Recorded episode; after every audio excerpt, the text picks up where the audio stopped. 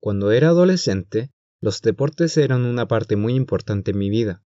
Deseaba mirarlos, practicarlos y competir cada vez que podía, sin importar cuál fuera. Mi primer deporte favorito fue el béisbol. Amaba el béisbol. Luego, me empezó a gustar el boxeo. Aunque nunca lo practiqué personalmente, me gustaba mucho este deporte. Muchas historias de hombres que triunfaron saliendo de la nada vienen del boxeo. Mi padre fue un boxeador, y creo que por eso tuve una conexión con esta disciplina. El básquetbol fue mi otro deporte favorito. Pasé muchas horas practicando y mejorando mi juego, pero fue el atletismo el único deporte en que pude llegar a competir, ya que no tenía conflicto con los sábados, y si bien no me gustaba tanto, aprendí a disfrutarlo. Habían varios eventos de atletismo que me encantaban, y en algunos era bastante bueno, como en salto alto y salto largo, por ejemplo. Sin embargo, fue la carrera de los 400 metros planos la que me probó de una manera que jamás imaginé.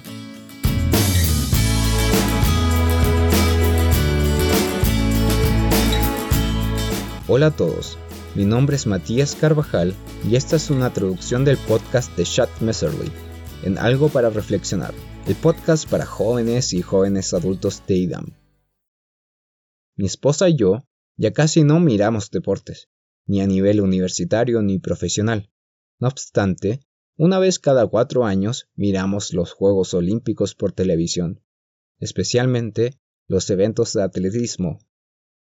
A pesar de que el atletismo nunca fue mi deporte favorito para practicar, ha sido uno de mis favoritos para mirar por televisión.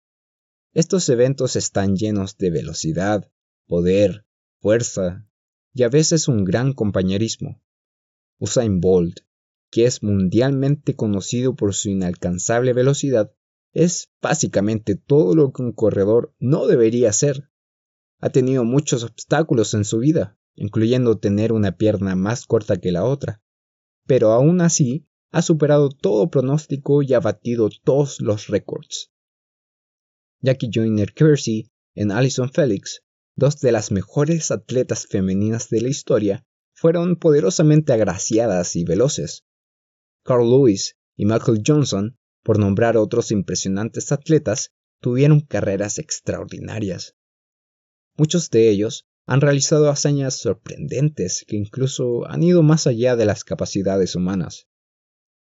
Como dije anteriormente, me encantan los eventos de salto. Era bastante bueno en estos al grado de llegar a representar a mi colegio en competencias. Pero por otro lado, las carreras en metros planos nunca fueron mis favoritas, y la verdad nunca fui bastante bueno en ellas. Si bien mi contextura física era como de un corredor, pero no era mi fortaleza. Por alguna razón que no puedo recordar, cuando estaba en la secundaria, al equipo de 400 metros planos con relevo de mi escuela le faltaba un hombre para una importante competencia que se avecinaba. Por lo tanto, realizaron unas pruebas de ingreso para llenar esa posición. Por mi contextura física, me dijeron que me fuera a probar. Y así lo hice, sin mucho ánimo, ganas ni esperanza de entrar en el equipo. Sin embargo, de alguna forma, no estoy seguro de cómo, logré entrar.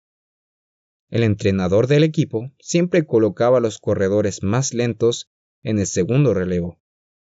Mientras que otros entrenadores los ponían en el tercero, él prefería ponerlo en el segundo. Y adivinan dónde me puso a mí. En el segundo relevo. Definitivamente era el más lento de los cuatro en el equipo. Finalmente llegó el gran día, el gran día de la competencia. No recuerdo por qué era tan importante, solo recuerdo que fue un día que todos esperamos con mucha expectación. No recuerdo cuántas escuelas estaban presentes, pero el estadio estaba lleno de gente. Solo recuerdo con claridad que tenía mariposas en mi estómago y estaba extremadamente nervioso. Estaba parado en la pista esperando que comenzara la carrera, sintiendo que no era el lugar donde realmente quería estar. Luego oí el disparo inicial y esperé. Logré diferenciar que nuestro primer corredor iba en el tercer o cuarto puesto, a pesar de que todos los corredores estaban muy cerca entre sí. El traspaso de la posta no fue el mejor, pero ya estaba en mis manos y empecé a correr. Para mi propia sorpresa, logré llegar al segundo lugar. Después, con aún más sorpresa, logré superar al primero y empecé a ganar unos metros. Creo que en la afición también se sorprendieron de que estuviera corriendo tan rápido, ya que empezaron a gritar con más y más intensidad. Eso me ayudó a correr con más fuerza. El hombre más lento de nuestro equipo era más rápido que los más lentos de los otros equipos. Me sentí genial. Pero ese sentimiento duró solo un momento. Todo iba saliendo mejor de lo esperado, hasta que a unos ocho metros del final de mi parte de la carrera, la posta se resbaló de mi mano. Me agaché para recogerla y seguí corriendo, pero ya era demasiado tarde. Ya me encontraba en el último lugar, y por si fuera poco, realicé un deficiente traspaso de la posta al tercer corredor. Gracias a los siguientes dos excelentes corredores en nuestro equipo, igualmente logramos quedar terceros en la carrera. Pero, ¿qué ocurrió mal? ¿Qué pasó? ¿Cómo se resbaló la posta? Estas eran preguntas que dieron vueltas en mi cabeza todo ese día. Un buen amigo de aquel tiempo se me acercó para darme todas las excusas posibles. Me dijo, creo que uno de los corredores de atrás golpeó tu posta y ahí fue cuando se te cayó. Quería creerle. Quería darle esa excusa a otros. Quería decir lo mismo. Quería que fuera la culpa de todos los demás menos la mía. La culpa hubiera sido mucho más llevadera si hubiera sido de cualquier otra persona. Pero en mi interior sabía que la culpa era exclusivamente mía. Solté la única cosa que no debía soltar en la carrera. Esta carrera era uno de los eventos más importantes de aquel día. Y yo lo había arruinado para mi equipo. Unos minutos después mi entrenador vino a mí y me preguntó, ¿qué pasó? En ese momento tenía una decisión que tomar, echar la culpa a alguien más o aceptar que todo había sido solamente mi culpa. Lo miré nervioso y respondí. Yo dejé caer la posta se resbaló de mis dedos. Terminé ese año compitiendo en eventos de salto, pero nunca más volví a correr. Aunque esto ocurrió hace muchos años, he recordado y repasado qué pasó ese día. Si hubiera intentado echar la culpa a otra persona, hubiese cometido un error que quedaría en mi conciencia hasta el día de hoy. Sé que pensaría en ello de vez en cuando, deseando poder cambiarlo pero gracias a que dije la verdad y finalmente asumí mi culpa, nunca tuve que preocuparme por ello. Estoy bastante seguro que pocos o casi nadie recuerda ese día, ese evento o ese momento en particular. Incluso para mí lo que en ese momento era un gran y esperado evento, ahora es un recuerdo borroso. Yo lo recuerdo principalmente por haber sido el autor de aquella desgracia y porque acepté mi error en lugar de tratar de cubrirlo con una mentira. Ahora tengo una conciencia limpia respecto a este asunto, pero si hubiera mentido y echado la culpa a alguien más, algo que ya nadie recuerda quizás me hubiera atormentado de vez en cuando por no haber sido suficientemente valiente para asumir mi culpa. Probablemente te han pasado o pasarán eventos similares en tu vida.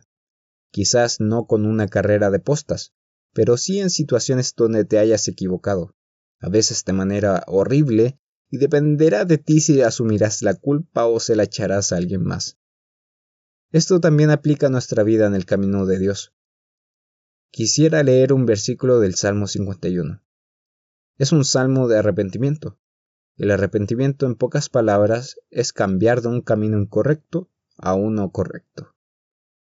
Aunque se aplica principalmente al pecado, también lo podemos llevar al campo de aceptar nuestros errores. El versículo 10 dice, Crea en mí, oh Dios, un corazón limpio, y renueva un espíritu recto dentro de mí. Vemos que los hijos de Dios reconocen sus errores, aprenden de ellos, y luego se esfuerzan por corregir sus faltas.